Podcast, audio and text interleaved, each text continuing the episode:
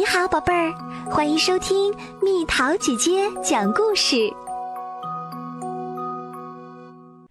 小蜗牛奇遇记》。滴答滴答，清晨的小露珠一滴一滴的，轻轻敲在小蜗牛的壳上。小蜗牛伸伸懒腰，起床啦。它先从壳里探出了一只眼睛，然后是第二只，最后终于整个头都钻出了它温暖的小房子，真是太棒啦！今天是个阳光灿烂的大晴天。天气预报员小七星瓢虫开心地说。小蜗牛高兴地在沾满露珠的碧绿碧绿的草地里转了一圈又一圈，哦，头都转晕了。转完圈圈之后，小蜗牛又开始翻跟头，最后，它意外地翻到了一个小菜园里，它的触角和菜园里的生菜、卷心菜缠到了一起。小蜗牛这下乐开了花儿，简直太棒啦！有好多好吃的菜，我可以饱餐一顿啦！在一片生菜菜叶的阴凉中，小蜗牛吃完了美味的早餐。它的好朋友小蚜虫们爬过来，异口同声地对它说。小蜗牛，带我们去看全世界最漂亮的玫瑰花吧！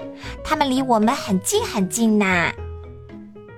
小蜗牛是他所有朋友的小汽车，可以带他们去任何想去的地方。终于到啦！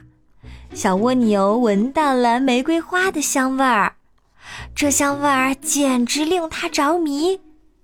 于是，他就顺着玫瑰花茎一点儿一点儿往上爬。但是他忘了，玫瑰花茎上原来是有刺儿的。哎呦，哎呦，好疼呀！但勇敢的小蜗牛并没有灰心，而是继续一点点儿往上爬。最后。它和小蚜虫们终于爬到了玫瑰花的花瓣上。突然，一只坏脾气的小蜜蜂嗡嗡飞过来，它竖起尖尖的蛰针，对着小蜗牛说：“嗡嗡嗡嗡，不许动我的花蜜！”小蜗牛显然被恶狠狠的蜜蜂吓到了，竟然从花瓣上掉了下来。砰！小蜗牛重重的摔在了硬硬的地面上，但它又立刻从地上弹了起来，落在了一只美丽的蝴蝶身上。它紧紧的抱住蝴蝶，起飞啦！我飞起来啦！我终于飞上天空啦！从天上看地面，怎么一切都变小了呢？但是小蜗牛高兴了没多久，就被风卷走了，因为呼呼的大风的威力实在太大了。但幸运的是，聪明的小蜗牛还带着一片花瓣儿，它把香香的花瓣儿当成小小的降落伞，下降的速度就变成缓缓的啦。噗。小蜗牛不偏不倚，轻悄悄地落在了一张荷叶中间。好家伙，小蜗牛居然落在了湖的正中央。但是小蜗牛不会游泳呀，这可怎么办呢？别着急，别担心，一条好心的小鱼摆动着尾巴游过来啦。它驮上小蜗牛。一直把它带到了岸边。